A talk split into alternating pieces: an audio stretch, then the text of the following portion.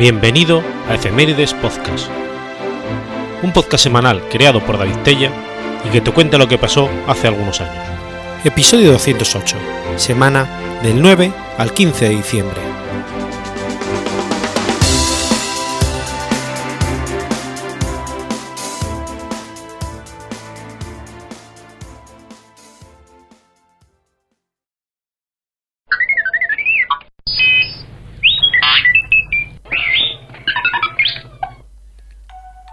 9 de diciembre de 1579.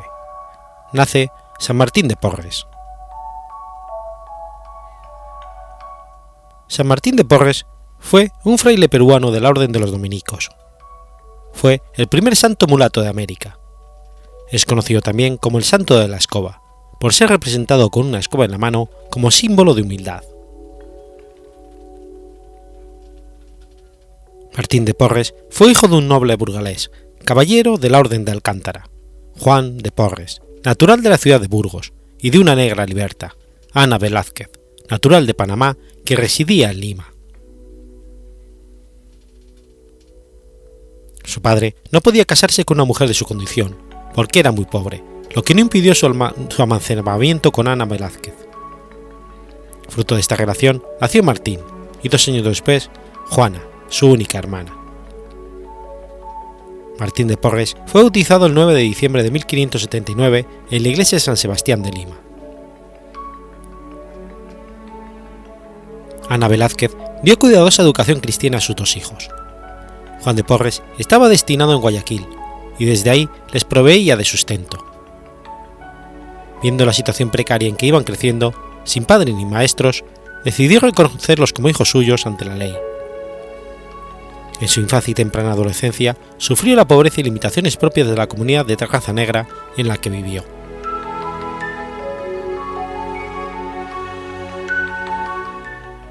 Se formó como auxiliar práctico, barbero y herborista.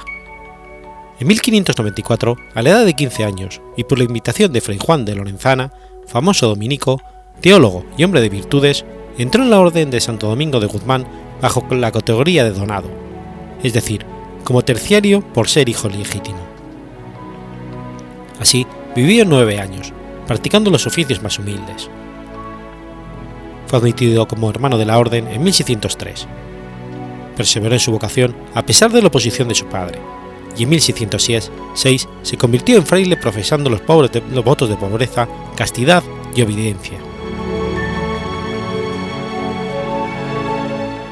De todas las virtudes que poseía Martín de Porres, sobresalía la humildad. Siempre puso a los demás por delante de sus propias necesidades. En una ocasión, el convento tuvo serios apuros económicos, y el prior se vio en la necesidad de vender algunos objetos valiosos. Ante esto, Martín de Porres ofreció a ser vendido como esclavo para ayudar a remediar la crisis. El prior, conmovido, rechazó su ayuda. Ejerció constantemente su vocación pastoral y misionera, enseñaba la doctrina cristiana y la fe de Jesucristo a los negros e indios y gente rústica que asistían a escucharlo en calles y en las haciendas cercanas a la propiedad de la orden ubicadas en Limatambo. La situación de pobreza y abandono moral que estos padecían le preocupaban. Es así que con la ayuda de varios ricos de la ciudad fundó el asilo y escuela de Santa Cruz para reunir a todos los vagos, huérfanos y limosneros y, ayudar, y ayudarles a salir de su penosa situación. Martín siempre aspiró a realizar una vocación misionera en países alejados. Con frecuencia lo oyeron hablar de Filipinas, China y especialmente Japón, país que alguna vez manifestó conocer. El futuro santo fue frugal, abstinente y vegetariano. Dormía solo dos o tres horas, mayormente por las tardes. Usó siempre un simple hábito de cordellate blanco con una capa larga de color negro. Alguna vez que el prior le obligó a recibir un hábito nuevo, y otro fraile lo felicitó risueño, Martín le respondió, pues con este me han de enterrar. Y efectivamente así fue.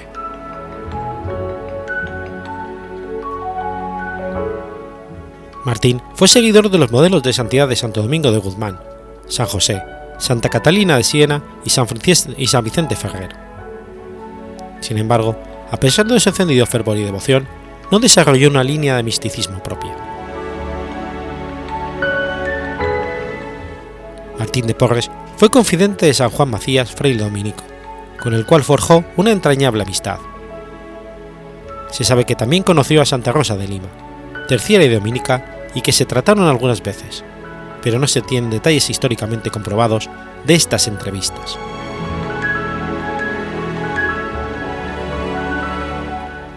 La personalidad carismática de Martín hizo que fuera buscado por personas de todos los estratos sociales, altos dignatarios de la Iglesia y del gobierno, gente sencilla, ricos y pobres. Todos tenían en Martín alivio a sus necesidades espirituales, físicas o mentales. Su entera disposición y su ayuda incondicional al prójimo propició que fuera visto como un hombre santo. Aunque él trataba de ocultarse, la fama de santo crecía día por día. Fueron varias las familias en Lima que recibieron ayuda de Martín de Porres de alguna forma u otra. También muchos enfermos lo primero que pedían cuando se sentían graves era que fuera el santo hermano Martín. Y él nunca negaba un favor a quien podía hacer.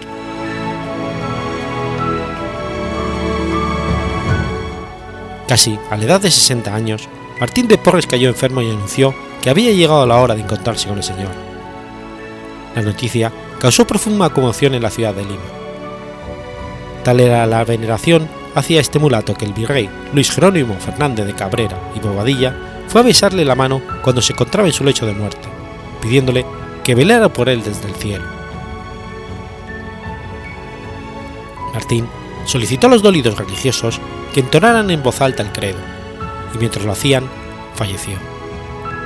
Eran las 9 de la noche del 3 de noviembre de 1639 en la ciudad de los Reyes, capital del Virreinato del Perú. Toda la ciudad le dio el último adiós en forma de multitudinaria, donde se mezclaron gente de todas las clases sociales.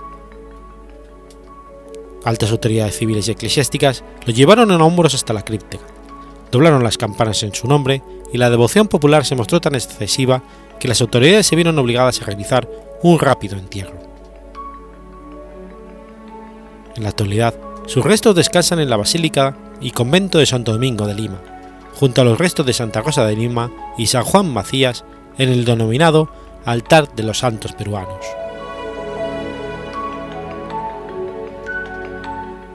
Las historias de su milagro son muchas y sorprendentes. Estas fueron recogidas como testimonios jurados en los procesos diocesanos y apostólicos abiertos para promover su beatificación. Buena parte de estos testimonios proceden de los mismos religiosos dominicos que convivieron con él, pero también los hay de otras muchas personas, pues Martín de Porres trató con gente de todas las clases sociales.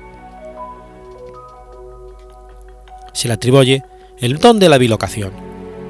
Sin salir de Lima, se dice que fue visto en México, África, China y Japón, animando a los misioneros que se encontraban en dificultades o curando enfermos. Mientras permanecía encerrado en su celda, lo vieron llegar junto a la cama de ciertos moribundos a consolarlos o curarlos. Muchos lo vieron entrar y salir de recintos estando las puertas cerradas. En ocasiones salía del convento a atender a enfermos graves y volvía luego a entrar sin tener la llave de la puerta y sin que nadie la abriera. Preguntado de cómo lo hacía, respondía, yo tengo mis modos de entrar y salir. Se le reputó control sobre la naturaleza. Las plantas que sembraba germinaban antes de tiempo y toda clase de animales atendían a sus mandatos. Uno de los episodios más conocidos de su vida es que hacía comer del mismo plato a un perro, un ratón y un gato en completa armonía. Se le atribuyó también el don de la sanación, de los cuales quedan muchos testimonios, siendo los más extraordinarios la curación de enfermos desahuciados. Yo te curo, Dios te sana. Era la frase que solía decir para evitar muestras de veneración a su persona. Según los testimonios de la época, a veces se trataban de curaciones instantáneas, en otras, bastaban tan solo su presencia para que el enfermo desahuciado iniciara un sorprendente y firme proceso de recuperación. Normalmente los remedios por él dispuestos eran los indicados para el caso, pero en otras ocasiones, cuando no disponía de ellos, acudía, acudía a medios inversímiles con iguales resultados. Con unas vendas y vino, sanó a un niño que se había partido las dos piernas, o aplicando un trozo de suela al brazo de un donado zapatero, lo curó de una grave infección. Muchos testimonios afirmaron que cuando oraba con mucha devoción, levitaba y no veía ni escuchaba a la gente. A veces, el mismo virrey que iba a consultarle tenía que aguardar un buen rato en la puerta de su habitación, esperando a que terminara su éxtasis. Otra de las facultades atribuidas fue la evidencia. Solía presentarse ante los pobres y enfermos llevándoles determinadas viandas, medicinas u objetos que no habían solicitado, pero que eran secretamente deseadas o necesitadas por ellos.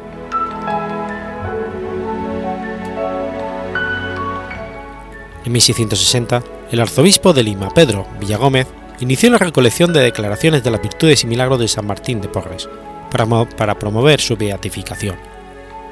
Pero a pesar de su biografía ejemplar y de haberse convertido en devoción fundamental de mulatos, indios y negros, la sociedad colonial no lo llevó a los altares. Su proceso de beatificación hubo de durar hasta 1837, cuando fue beatificado por el Papa Gregorio XVI flanqueando las barreras de una anticuada y prejuiciosa mentalidad.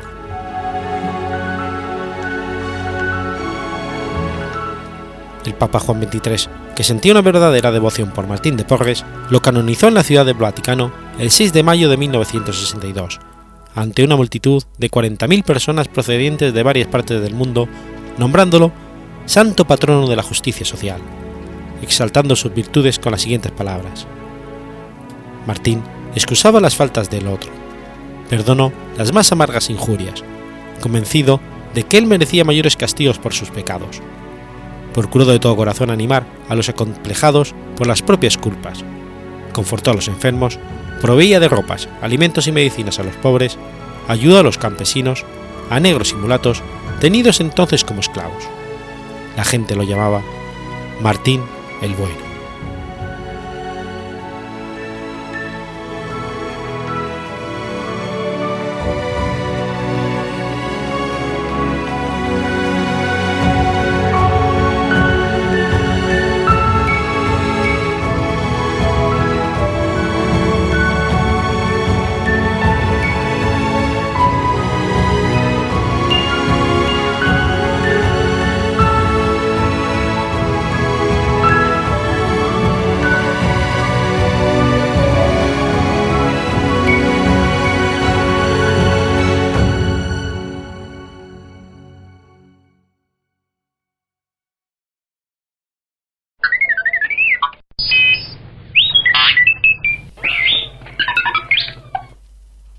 10 de diciembre de 1859. Se libra la batalla de Santa Inés. La batalla de Santa Inés, librada en el estado de Barinas, Venezuela, fue una de las acciones más importantes y decisivas de la Guerra Federal, en la que triunfaron los federalistas al mando del general Ezequiel Zamora, las cuales se enfrentaron contra las fuerzas del gobierno conservador dirigidas por el general Pedro Estanislao Ramos. Tras ser proclamado comandante en jefe de las tropas insurrectas, ahora bajo el nombre del autoproclamado Ejército Federal, el general Ezequiel Zamora unió fuerzas con las tropas del general Juan Crisóstomo Falcón y se movilizaron hacia la población de Marinas. Las tropas federales venían perseguidas por el ejército conservador, comandado por el general Pedro Estanislao Ramos, quien había recibido la encomienda del gobierno para perseguirlos y derrotarlos. Las tropas combinadas de los generales Zamor y Falcón se concentraron en la población de Santa Inés, a 36 kilómetros de distancia de la ciudad de Marinas, en el lado este del río Santo Domingo. El 9 de diciembre de 1859 se consolidó en Santa Inés el ejército liberal y se terminaron las maniobras de reagrupamiento para plantar cara a las tropas del general Pedro Estanislao Ramos.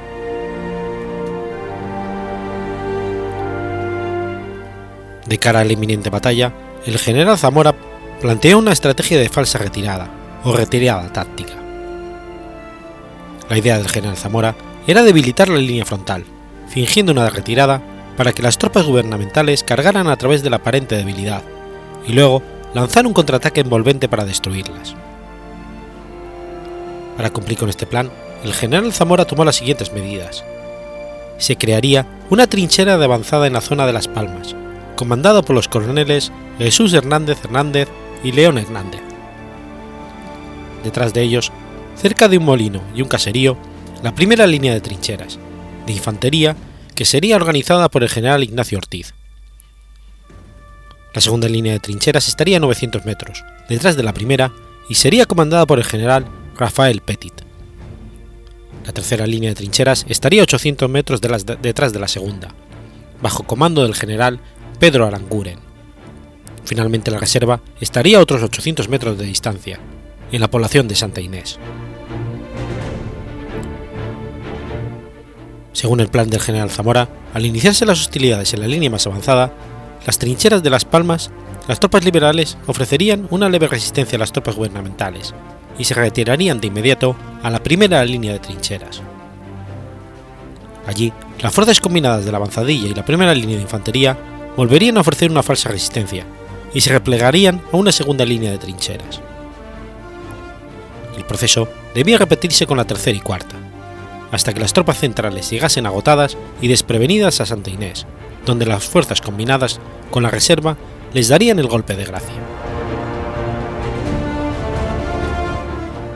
El 10 de diciembre de 1859 comenzaron las hostilidades.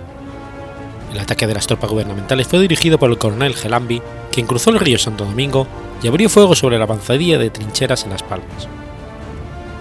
Allí, las tropas liberales ejecutaron el plan del general Zamora, ofreciendo una falsa resistencia y replegándose hacia el sistema de trincheras de la segunda en la secuencia programada. El plan salió de acuerdo a lo planeado por el general Zamora. Las tropas gubernamentales avanzaron sin saber que las tropas liberales se fortalecían al replegarse a cada nuevo sistema de trincheras. No fueron tampoco capaces de los comandantes gubernamentales de percatarse del número real de efectivos que amasaba Zamora. Cuando entró la noche y las tropas del ejército gubernamental toparon con la última trinchera, el general Zamora dio la orden de, de presentar verdadera batalla. Las fuerzas liberales que se habían escondido y replegado en el sistema de trincheras aparecieron envolviendo a las tropas gubernamentales, causándoles grandes pérdidas. Ni siquiera con el apoyo de la artillería de las tropas gubernamentales pudieron tomar la última línea de trincheras, temiendo que fueran aniquiladas por completo, y viendo la inutilidad de luchar contra el ejército liberal que ahora le rodeaba, las tropas gubernamentales fueron ordenadas a desistir y retirarse.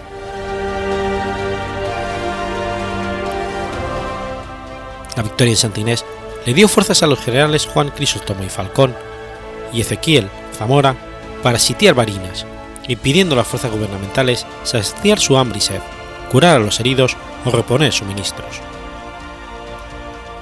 El 24 de diciembre, ya sin posibilidad de resistir y enfermos, el ejército centralista decide abandonar la ciudad sin ser vistos.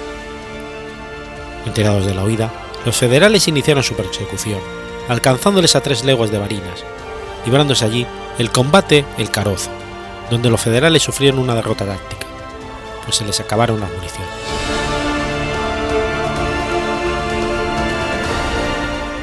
A la espera de los refuerzos, el general Zamora, para impedir ataques enemigos a los que no podía responder por falta de municiones, prendió fuego a los pajonales que los separaban de ellos, impidiéndoles atacar y permitiendo la espera de sus fuerzas de apoyo, con las cuales pudo reiniciar la persecución. En las orillas del río Curvatí alcanzaron a los oficialistas, quienes se dispersaron, presas del pánico. Los federalistas ingresaron en Barinas y decidieron tomar Caracas, para lo cual se dirigieron primero hacia San Carlos, pensando luego en pasar a Valencia, para finalmente culminar con la ansiada capital. Zamora, traicionado por sus propios hombres, posiblemente Falcón y Guzmán Blanco, fue asesinado el 10 de enero de 1860. Aún no existe claridad sobre este hecho.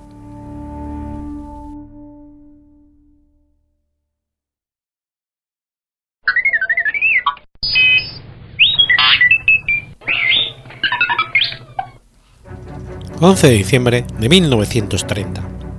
Muere José Toribio Medina.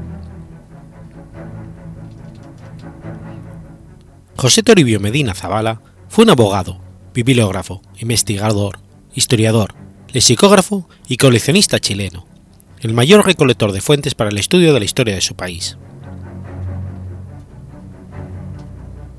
Fue hijo primogénito de José del Pilar Medina y Valderrama y Mariana Zavala Almeida. Su padre, que era abogado, debía viajar constantemente en función de su cargo de magistrado, por lo que Medina pasó su niñez en diferentes ciudades. A los 13 años volvió definitivamente a Santiago, pues su progenitor perdió el uso de las piernas y no podía moverse de su sillón, e ingresó al curso de Humanidades del Instituto Nacional General José Miguel Carrera, dirigido entonces por el gran historiador Diego Barros Arana. Posteriormente, estudió Derecho en la Universidad de Chile y se recibió como abogado el 26 de marzo de 1873.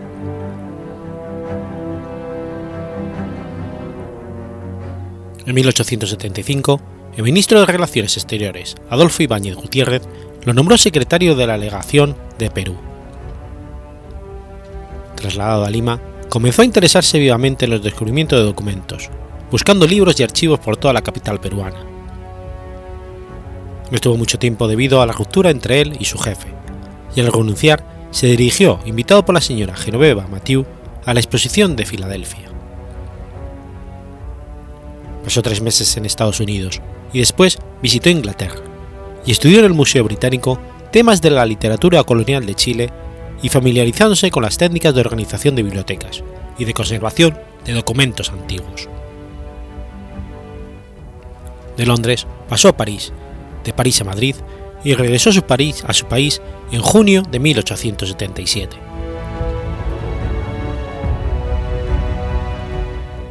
se trasladó al norte para ofrecer sus servicios a su país durante la Guerra del Pacífico. Durante la campaña, ejerció el cargo de auditor de guerra del, del Ejército de Reserva y más tarde el de juez de letras en, en Iquique. Por encargo del gobierno, creó el Archivo Histórico Capitanía General, con los registros de la época colonial, hasta entonces guardados en una bodega. A finales de 1884, Medina fue nombrado secretario de la Legación de España, de la cual era ministro el almirante Patricio Lynch, con la misión adicional de obtener copias de los documentos más importantes concernientes a Chile. Se abocó todo el tiempo a la labor documental y prácticamente dejó de lado su trabajo como secretario, pero con el visto bueno de Lynch. Dos años estuvo indagando en las bibliotecas y archivos españoles, en el Archivo de Indias de Sevilla, encontró antecedentes inéditos y muy valiosos para la historia colonial, no solo chilena, sino americana. A su regreso, dio cuentas de un total de 17.799 páginas copiadas y listas para imprimir, con un ahorro de recursos también impresionante. Por esa época, también contrajo matrimonio con Mercedes Ibáñez, hija del ministro que le había ayudado en sus primeros momentos.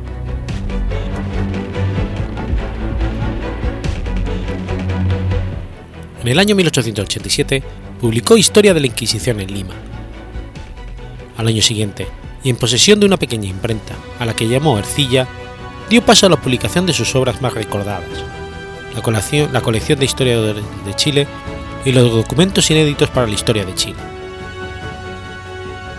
Tras la Revolución de 1891, en la cual fue abiertamente partidario del derrotado presidente José Manuel Balmaceda, se vio privado del apoyo estatal debió interrumpir la publicación y se trasladó a Argentina. Allí, Francisco Moreno, director del Museo de La Plata, lo acogió y alojó en el museo mismo. La hospitalidad le permitió realizar un tercer viaje a Europa. La situación en Chile le permitió volver en 1895 y reanudar sus publicaciones de sus colecciones. En 1897, la Universidad de Chile le nombró miembro académico, en reemplazo del sacerdote Joaquín Larraín Gardallinas, que acababa de fallecer y ocupó la primera cátedra de Historia Documental Americana y Chilena en 1899. Su trabajo se volvió fecundo y decidió realizar un cuarto viaje en 1902 para estudiar la organización de los archivos y bibliotecas públicas de Europa. El quinto lo realizaría en 1912 comisionado por el Ministerio de Instrucción Pública para que estudiara la organización del Archivo Notarial de Madrid. Siguió con la creación de nuevas obras a pesar de su ancianidad, incluso realizó un último viaje para representar a Chile en el 23 Congreso de Americanistas de Nueva York y en la Exposición Sevillana de 1929. En 1923 se le otorga el doctor honoris causa por parte de la Universidad Nacional Autónoma de México. Murió en 1930. Sus restos descansan en el patio 15 del Cementerio General de Santiago.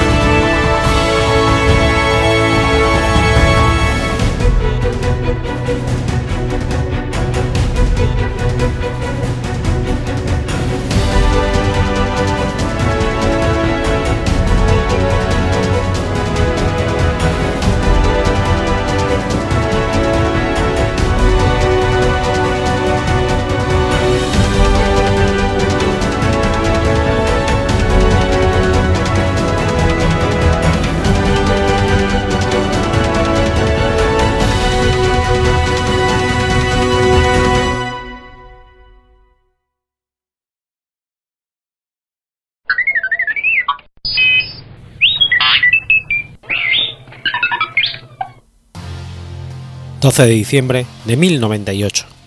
Finaliza el sitio de Maratan Numan.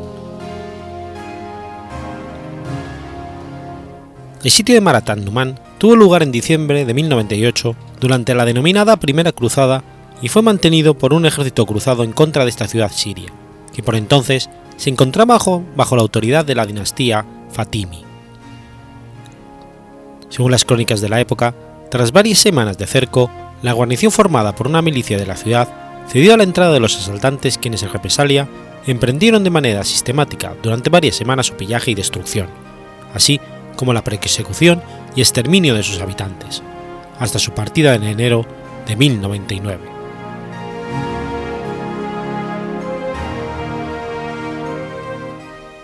Después de que los cruzados dirigidos por Raimundo de Tolosa y Bohemundo de Tarento lograran con éxito la captura de Antioquía, comenzaron a realizar diversos ataques por los alrededores durante los meses invernales, en una disputa interna por el control de Antioquía y de sus alrededores. Los cruzados no habían mantenido una buena línea de suministros, lo cual llevó a la hambre generalizada y a una grave carencia del necesitado equipamiento para los ejércitos cruzados. En junio de 1098, Raimundo Pilet un caballero del ejército de Raimundo de Tolosa, dirigió una primera expedición contra Marat, una importante ciudad en la carretera hacia Damasco, pero sus tropas se encontraron con una importante guarnición musulmana que les derrotó con grandes bajas cruzadas. Durante el resto del verano, los cruzados continuaron en su marcha hacia el sur y capturaron numerosas ciudades pequeñas, para volver a Marat en noviembre. Hacia finales de noviembre, miles de cruzados comenzaron el asedio de la ciudad. Los ciudadanos al principio no le dieron excesiva importancia, tras haber derrotado al primer contingente de cruzados y en la confianza de que los cruzados no podían mantener el asedio durante el invierno, y que no podían asaltar la ciudad, protegida por un profundo foso y fuertes murallas. Los defensores de la ciudad, en su mayoría una milicia urbana y ciudadanos sin experiencia, lograron mantener los ataques durante dos semanas en las que los cruzados aprovecharon para construir una torre de asedio, que les permitió saltar las murallas mientras que un grupo de caballeros lograba, en la confusión, trepar por el lado contrario utilizando escaleras. Los cruzados ocuparon las murallas el 11 de diciembre y los musulmanes se retiraron hacia el interior de la ciudad. Ambos ejércitos se prepararon para descansar durante la noche, pero los más pobres dentro del grupo de cruzados aprovecharon ese momento para entrar en la ciudad y dedicarse al saqueo. En la mañana del 12 de diciembre, la guarnición negoció con Moemundo de Tarento la rendición a cambio de un salvoconducto. Los musulmanes se rindieron, pero los cruzados comenzaron inmediatamente la masacre de la población. Al mismo tiempo, Bohemundo se hizo con el control de las murallas, mientras que Raimundo controló el interior de la ciudad en una prolongación de su disputa sobre el control de los territorios conquistados. Este y otros episodios denunciados de abuso en contra de las poblaciones locales o de prácticas extremas de guerra fueron difundidos por la tradición oral y amplificados por la propaganda para crear una visión hostil de los invasores que contribuyó al aglutinamiento de la población local. La pervivencia de esta visión, elevada a la categoría de mito, es empleada por algunos sectores de la historiografía como argumento en apoyo de la tesis del supuesto enfrentamiento secular sostenido entre las sociedades musulmanas y cristianas, o utilizada de manera recurrente por sectores que fomentan la xenofobia.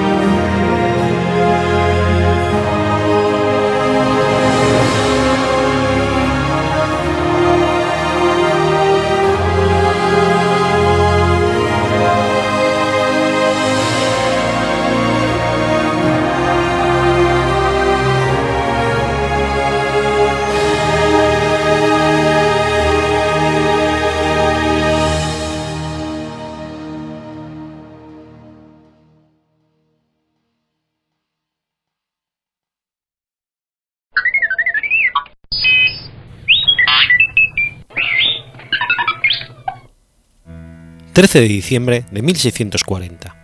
Nace Robert Plot. Robert Plot fue un naturalista inglés y el primer profesor de química en la Universidad de Oxford, así como el primer encargado del Museo Ashmolean. Nació en Borden, Kent. Sus padres fueron Robert Plot y Elizabeth Pattenden. Fue bautizado el 13 de diciembre de 1640. Plot fue educado en la escuela libre Whitehead. Después entró a Magdalen Hall, Oxford, en 1658, donde se graduó en 1661 y una maestría en 1664, área en la cual posteriormente fue profesor y sirvió como decano y vicedirector en la Magdalen Hall mientras se preparaba para su doctorado en Derecho Civil, el cual recibió en 1671 antes de trasladarse al University College en 1676.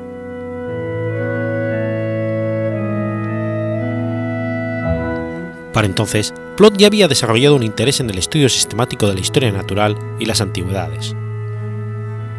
En junio de 1674, con el patrocinio de John Fell, el obispo de Oxford, y Ralph Bastrus, rector de la universidad, Plot comenzó a estudiar recoger, y recoger artefactos en los campos cercanos. Sus resultados fueron publicados tres años más tarde en el Departamento de Historia Natural de Oxfordshire. En su trabajo describe e ilustra varias rocas, minerales y fósiles, incluyendo el primer ejemplo conocido de un hueso de dinosaurio que atribuyó a un gigante. Pero este pensaba que la mayoría de los fósiles no eran restos de organismos, sino más bien cristalizaciones de sales minerales que casualmente adquirieron formas óseas.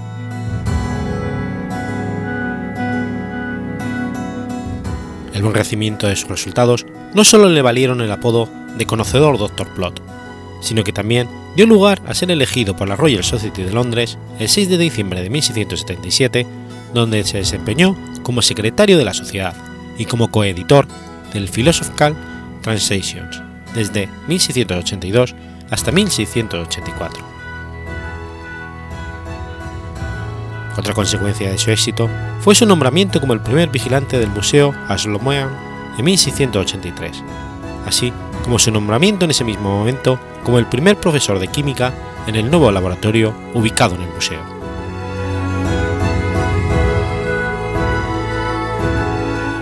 En el área de la química buscaba un disolvente universal que se pudiera obtener a partir del vino. Plot pensaba que la alquimia era necesaria para la medicina en 1684 publicó Terreno de Fontium Origine, un tratado sobre el origen de los manantiales, que atribuyó a los canales subterráneos procedentes del mar. Plot desvió su interés hacia la arqueología en la publicación de su segundo libro, La historia natural de Staffordshire, en 1683, pero confundió restos romanos con sajones. También describe una doble puesta de sol visible desde Lake y Abades Brown Hort Dance.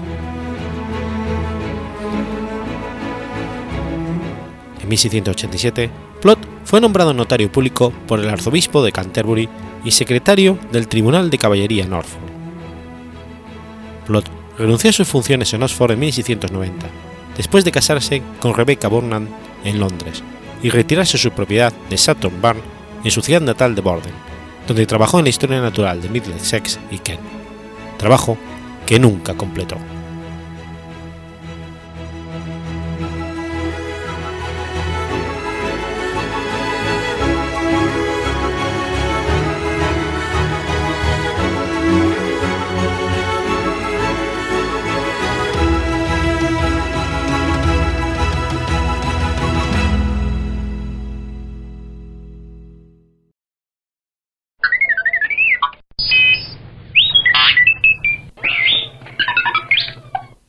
14 de diciembre de 1591. Muere San Juan de la Cruz.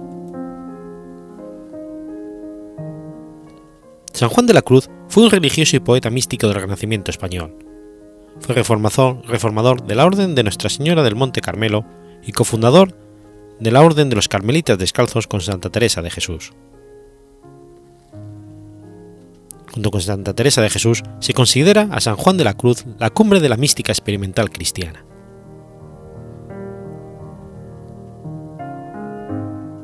Nació en 1542 en el municipio abulense de Fontiveros, sito en la amplia paramera delimitada por Madrigal de las Altas Torres, Arévalo y Ávila.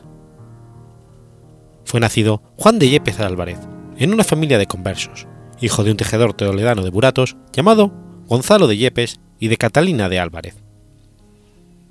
Tenía dos hermanos mayores llamados Francisco y Luis. El padre de Juan murió cuando tenía cuatro años, lo que dejó a su familia en una difícil situación. Su hermano Luis murió cuando él tenía seis años, quizás por mala alimentación. La madre y los dos hijos restantes, Francisco y el propio Juan, sufrieron una acuciante pobreza por lo que se ven obligados a trasladarse primero a Arevalo, donde viven durante cuatro años, y en 1551 a Medina del Campo.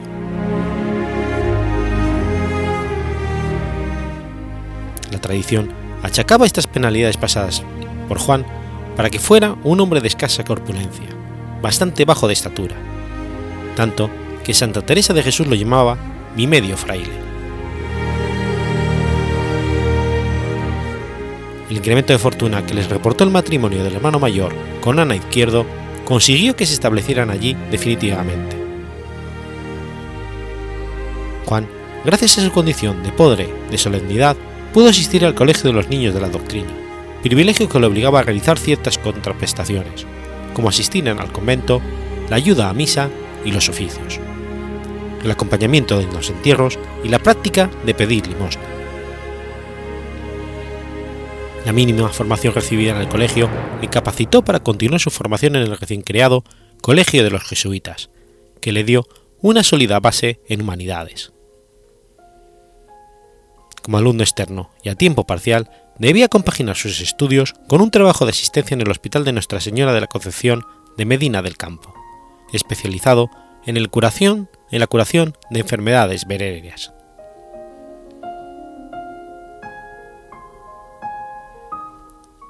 Así pues, entre el 59 y el 63 estudia con los jesuitas.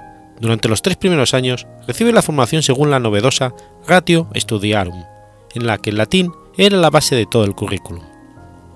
En el cuarto año, aparte de recibir instrucción retórica, aprende a escribir en latín, a construir versos en este idioma y a traducir a Cicerón, Julio César, Virgilio, Ovidio, Marcial y a Horacio. Simultáneamente, vive las nuevas corrientes del humanismo cristiano, con estilo y compartimientos, renovados en la pedagogía.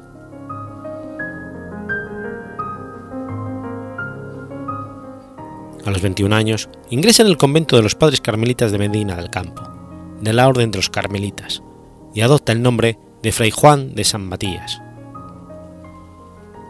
Tras realizar el noviciado entre el 1563 y 1564 en el convento de Santa Ana, se traslada a Salamanca donde estudiará en el Colegio de San Andrés de los Carmenes entre 1564 y el 67, los tres cursos perceptivos para bachillarse en artes. Durante el tercer curso, fue nombrado por sus destrezas dialécticas prefecto de estudiantes en el Colegio de San Andrés.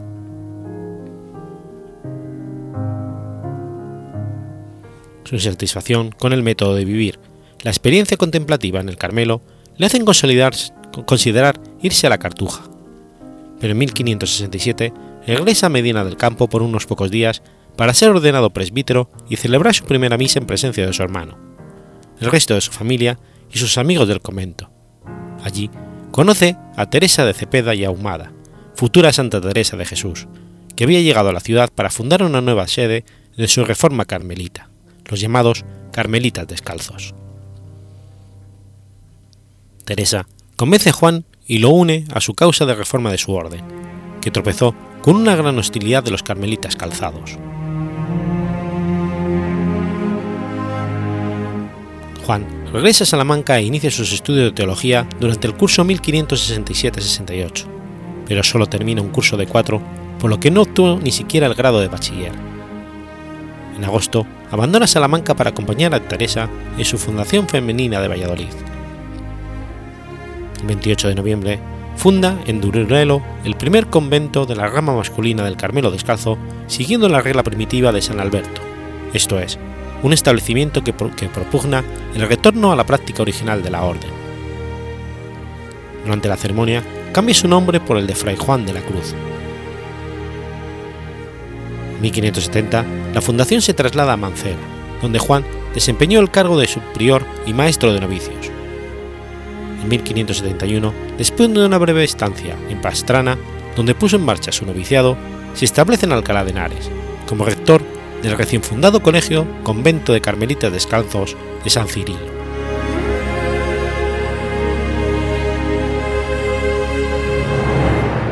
Juan se convierte en uno de los principales formadores para los nuevos adeptos a esta reforma carmelitana. En 1572 viaja, invitado por Teresa de Jesús, al convento de la Encarnación en Ávila, donde asumirá las tareas de vicario y confesor de las monjas. Permanecerá aquí hasta finales del 77, por lo que acompañará a la Madre Teresa a la fundación de diversos conventos de descalzas como el de Segovia.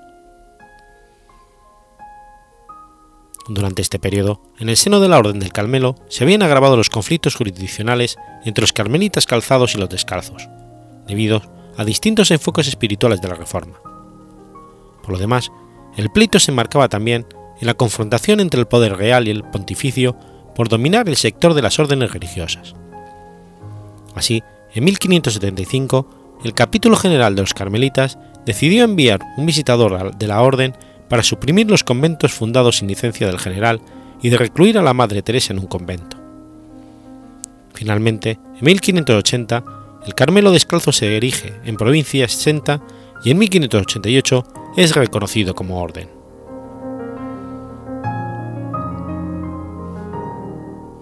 En este contexto es en el que se produce el encarcelamiento de Juan de la Cruz, quien ya en 1575 había sido detenido y encarcelado en Medina del Campo durante unos días por los frailes calzados. La noche del 3 de diciembre de 1577, Juan de la Cruz es nuevamente apresado y trasladado al convento de frailes carmelitas de Toledo, donde es obligado a comparecer ante un tribunal de los frailes calzados para retractarse de la reforma teresiana.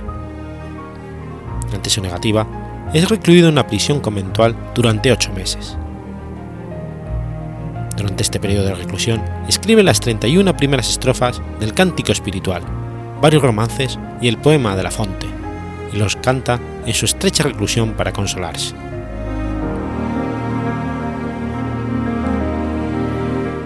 Tras concienciarse de que su liberación iba a ser difícil, planea detenidamente su fuga y entre el 16 y el 18 de mayo de 1578, con la ayuda de un carcelero, se escapa en medio de la noche y se acoge en el convento de las Madres Carmelitas Descalzas, también en Toledo. Para mayor seguridad, las monjas lo envían al hospital de Santa Cruz, en el que estuve mes y medio. La fuga se da en la madrugada del 15 de agosto del 78. La anécdota tiene que ver con que el santo quería celebrar misa en honor de la Virgen. Lo comunica varios días anteriores y el superior le responde, jamás en mis días. En 1578 se dirige a Andalucía para recuperarse completamente. Pasa por Almodóvar del Campo, cuna de los místicos San Juan de Ávila y San Juan Bautista de la Concepción, y después llega como vicario al convento del Calvario en Beas de Segura, Jaén. Entabla amistad con Ana de Jesús, tras algunas visitas a la fundación de Beas. En junio de 1579 se establece en la fundación del Baeza, donde permanece como rector del Colegio Mayor hasta 1582, en que marcha para Granada tras ser nombrado tercer definidor y prior de los mártires de esta ciudad. Realiza numerosos viajes por Andalucía y Portugal, por razones del cargo. Y en 1588 es elegido primer definidor y tercer conciliador de la consulta, la cual le traslada a Segovia.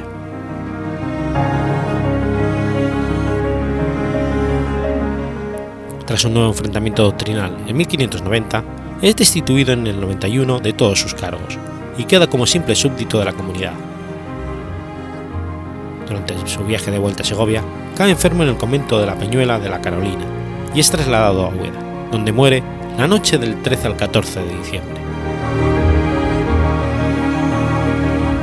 Nueve meses después de su muerte, el convento de los Carmelitos Descalzos de Segovia reclama los, reclama los restos y se inician los pleitos entre Úbeda y Segovia por su posesión. Pero no será hasta un año más tarde de esta reclamación cuando su cuerpo sea despojado y los restos, mutilados, se trasladan clandestinamente a Segovia, en cuyo convento de los Carmelitas Descalzos reposan actualmente. El proceso de beatificación y canonización se inició en 1627 y finalizó en el 30. Fue beatificado en el 75 por Clemente X y canonizado por Benedicto XIII en 1726.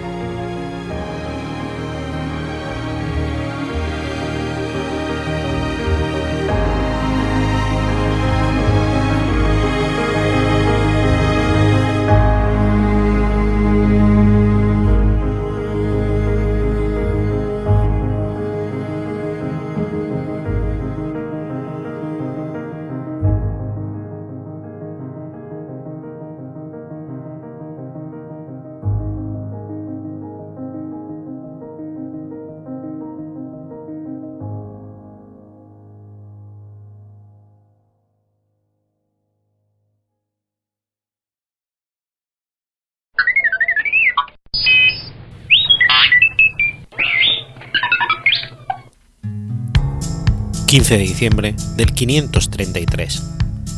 ...sucede la batalla de Tricamerón.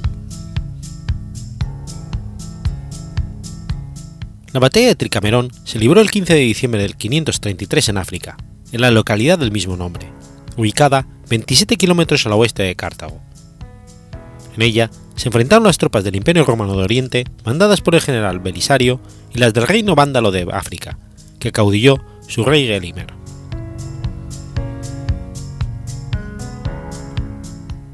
Justiniano, llamado el Grande, ascendió al trono del Imperio bizantino en el año 527, a la muerte de su tío Justino I, quien le había nombrado su sucesor.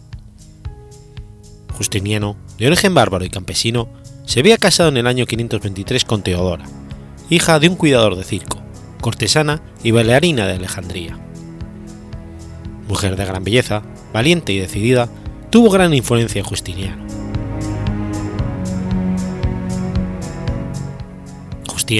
Se consideraba heredero de los Césares y cabeza de la Iglesia. Durante su reinado tuvo dos ideas directrices, restaurar el imperio de Occidente y suprimir la herejía arriana. Para materializar la primera idea, restaurar el imperio, se rodeó de dos hombres clave en su consecución. Belisario, al que puso al mando del ejército del Este, y Narses, al que nombró gran chambelán. Entre, ambos militares desbarataron una rebelión contra el emperador, la insurrección de Nika, en la que murieron 35.000 rebeldes. Belisario, antes que Nika, habían derrotado a los persas y después fue puesto al mando del ejército que debía marchar a Cartago para reponer en el trono a Hilderico el Vándalo, que había sido destronado por Gelimer, bisnieto de Genserico. Los historiadores estiman que el ejército puesto a las órdenes de Belisario era insuficiente. Consistía en 10.000 soldados de infantería y 5.000 jinetes, casi todos bárbaros y mercenarios. Su ejército imperial había sufrido un descenso notable. Estaba compuesto por tres categorías de tropas, los soldados regulares, los mercenarios y las huestes pertenecientes a los magnates bizantinos, que debían facilitarlos al imperio. Belisario decidió emplear Sicilia como base para la expedición. La fuerza zarpó el 22 de junio del 533 desde Constantinopla en una flota de 500 naves de transporte, escoltadas por 92 dromones. En el Peloponeso tuvieron una larga demora en espera de buenas condiciones de mar para continuar la travesía hacia Catania, Sicilia. Ya en Sicilia, Belisario se enteró de que el rey Vándolo aún no conocía el avance de la expedición y que había enviado a sus mejores soldados, bajo el mando de su hermano, Zazón, a sofocar una rebelión que había estallado en Cerdeña. Belisario, al saber esto, embarcó su ejército y zarpó hacia la costa africana. Hizo escala en Malta y Gozo, y al cabo de aproximadamente tres meses de su salida de Constantinopla, arribó a Ras Capudia, ubicada a 130 millas al sur de Cartago.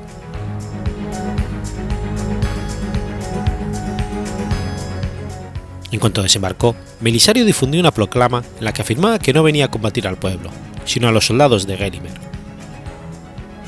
Inició su marcha hacia Cartago, procediendo por una avanzada de 300 jinetes al mando de Juan de Armenio, 600 unos cubrían su flanco izquierdo y la flota entera custodiaba el derecho.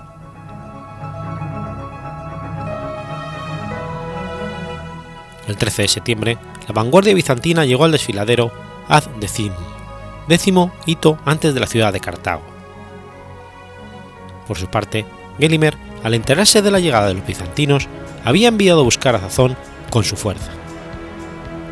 Sin embargo, cuando supo lo poco numeroso que era el ejército enemigo, ordenó a su hermano Amato, que estaba al mando de Cartago, que se preparara para atacar a Belisario.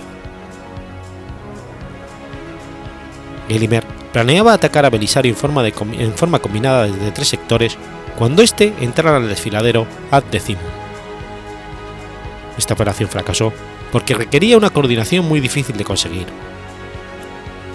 Amato salió de Cartago el 13 de septiembre, atacó antes que las otras dos columnas y fue herido mortalmente, tras lo cual sus tropas huyeron. Kivamundo, a mando de otra sección, fue derrotado por los unos del ala izquierda de Belisario, mientras Genimer vencía el cuerpo principal de Belisario. Cuando el rey vándalo llegó al campo donde había muerto su hermano Amato, vio el cadáver, y en lugar de perseguir a los derrotados bizantinos, detuvo la persecución para ahorrarlo con una ceremonia fúnebre. Entretanto, casi al anochecer, Belisario reunió a sus tropas y contraatacó a los vándalos, dispersándolos. El 15 de septiembre del 533, el general bizantino y su ejército entraron en Cartago, que había sido abandonada por los defensores. Gelimer se había retirado a un lugar situado 150 kilómetros al oeste de la ciudad llamado Bula Regia, donde reunió a sus tropas. Allí, Gelimer recibió el refuerzo de las tropas de su hermano Zazón procedentes de Cerdeña, con lo que formó un ejército unas diez veces mayor que el de Belisario. Trató de conseguir que los unos se pasaran a sus filas, lo que no obtuvo, y después avanzó sobre Cartago con esta inmensa fuerza.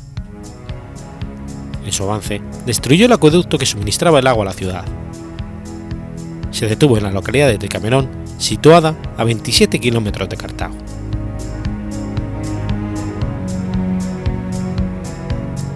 Belisario supo de las conversaciones de los unos con el enemigo, pero logró neutralizarlos con ofrecimientos diversos. Lo importante de este incidente fue demostrar los peligros a los que se exponían los generales cuando incorporaban mercenarios en sus ejércitos.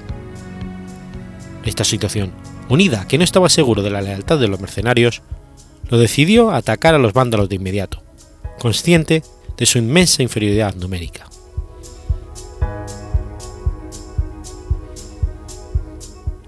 Belisario envió de avanzada a Juan el Armenio, con 500 jinetes, y él con otros 500 jinetes, y la infantería partió al día siguiente hacia Tricamerón. Gelimer y Zazón se encontraron con la caballería bizantina que los atacó dos veces sin éxito, pero en una tercera carga, Juan empleó también a sus arqueros, con lo que logró hacer huir a la caballería vándala. Estos encuentros no duraron más de una hora. Al atardecer de ese día, 15 de diciembre, la infantería de Belisario arribó al campo de batalla y avanzó hacia el campamento vándalo. Gelimer, al ver al ejército bizantino, montó en su caballo y huyó al campamento. Este acto de cobardía provocó el desconcierto y después el pánico entre sus soldados, que huyeron en todas direcciones. Esto marcó el fin de la batalla y selló la derrota vándala. Cuando los soldados de Belisario entraron en el campamento vándalo, encontraron que éste estaba plagado de riquezas. Desobedeciendo a sus jefes, se dedicaron al saqueo sin respetar al mismo Belisario. Solo al día siguiente, restablecido el orden, Juan el Armenio, con su caballería, pudo emprender la persecución de los enemigos.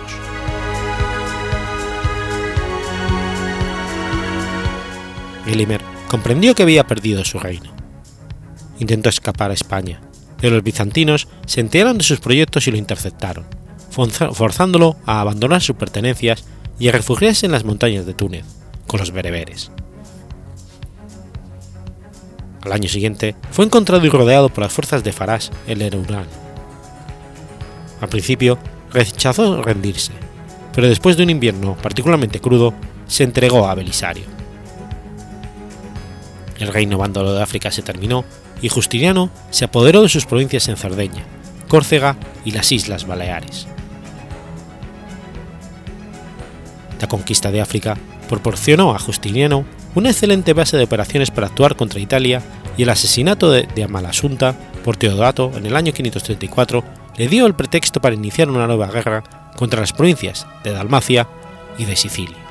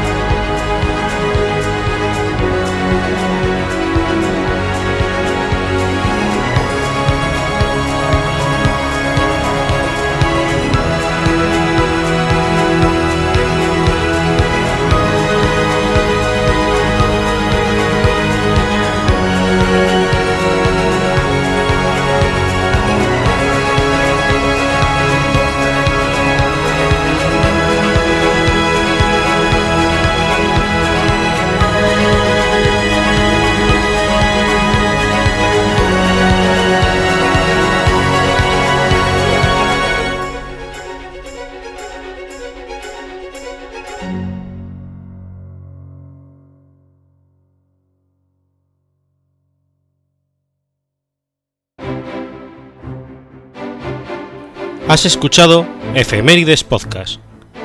Si quieres ponerte en contacto conmigo, puedes hacerlo por Twitter a la cuenta arroba efemeridespod o mi cuenta personal, arroba telladavid, o por correo electrónico a la dirección efemeridespod.gmail.com. También puedes visitar la página web efemeridespodcast.es. Y recuerda que puedes suscribirte por iTunes y por iBox, y tienes un episodio nuevo cada lunes.